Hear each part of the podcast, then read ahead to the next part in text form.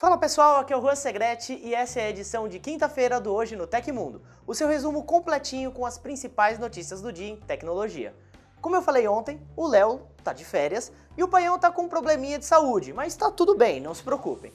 Então, eu sigo por aqui. Você pode me encontrar lá no Voxel também. Passa lá, postamos um vídeo ontem muito legal sobre o cancelamento da E3 2020. Hoje a gente vai falar sobre os preços dos smartphones da Samsung no Brasil, um estudo dizendo que o 5G não faz mal à saúde e uma possível reviravolta na compra da operadora Oi. Para saber do que eu tô falando, primeiro deixa seu joinha aqui embaixo, compartilhe o vídeo para a galera ficar mais informada e vamos para as notícias.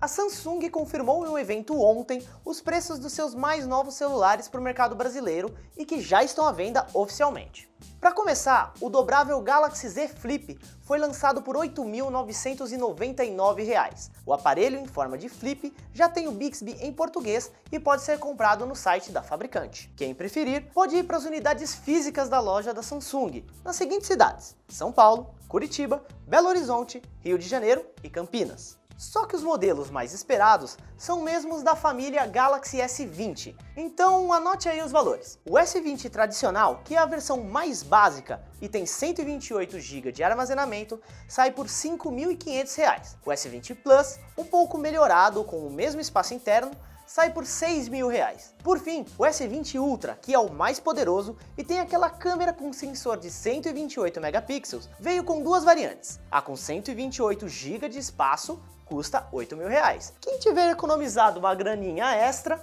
pode pegar a versão de 512 GB, que custa 8.500 reais. A última novidade é a chegada dos fones sem fio Galaxy Bud Plus, eles custam mil reais e trazem melhorias na qualidade do som em relação à geração anterior e suporte para dispositivos com iOS. O modelo tem três cores disponíveis, azul, branco e preto. A caixa vem com borrachinhas de diferentes tamanhos para você escolher a mais confortável. As vendas desses fones também já começaram. Na enquete de ontem a gente perguntou, você acha que a WWDC vai ser cancelada? 93% do pessoal que assistiu a gente acha que sim, vai ser cancelada, mas 6% ainda tem certa esperança de que vai acontecer. E hoje a gente pergunta para vocês, vocês acham que os novos celulares da família Galaxy chegaram no Brasil com um preço competitivo? Clica aqui no izinho, responde a enquete pra gente e amanhã a gente traz o resultado para vocês. A Redmi, que é uma submarca independente da Xiaomi, anunciou dois novos smartphones, os modelos são o Redmi Note 9 Pro e o Note 9 Max. Eles têm várias semelhanças entre si. O design com leitor biométrico embutido no display, a mesma tela Full HD Plus de 6,67 polegadas e o processador Snapdragon 720G. As câmeras traseiras também são iguais, e ao todo são quatro sensores, um principal de 48 megapixels, um ultra-wide de 8 megapixels, uma lente macro de 5 megapixels e um sensor de profundidade. Só que a câmera de selfie muda. A do Note 9 Pro tem 16 megapixels, enquanto a do Note 9 Max tem o dobro desse valor. Outra diferença está na bateria. A capacidade de armazenamento é o mesmo, de 5020 mAh. Só que o carregamento do Note 9 Max tem 33 watts, contra 18 do outro modelo o Max ainda recebe uma variante mais poderosa, com 8 GB de RAM e 128 GB de espaço. Ambos os smartphones serão vendidos na Índia a partir da semana que vem e não tem previsão para outros mercados. As especificações completas e os preços lá fora você confere na notícia completa no site do Tecmundo. Sabe aquela história de que a internet 5G teria níveis altos de radiação e que ela seria perigosa para a nossa saúde? Bom, Pode esquecer essa teoria da conspiração, porque agora tem comprovação científica com uma resposta. Uma pesquisa realizada na Comissão Internacional de Proteção contra a Radiação Não Ionizante, grande o nome, confirmou que não há riscos específicos relacionados a esse sinal.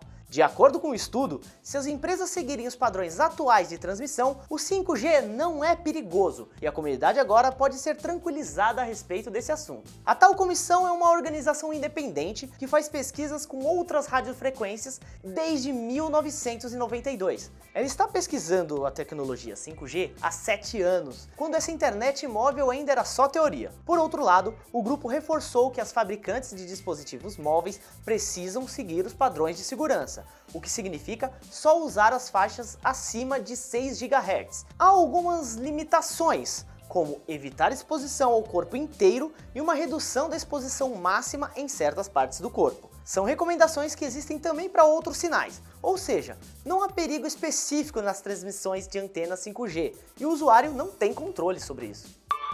Você ficou sabendo na edição de ontem que a operadora TIM e o grupo Telefônica, dono da Vivo, fizeram uma oferta inicial pela divisão de telefonia móvel da Oi.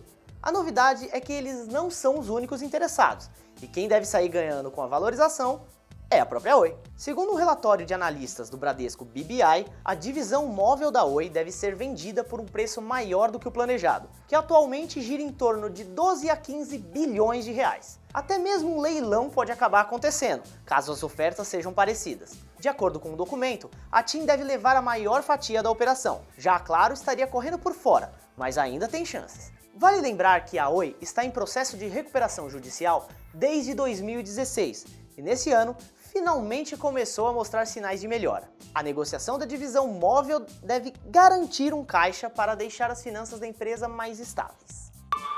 A Google anunciou oficialmente ontem que o modo escuro chegou a outro dos seus serviços.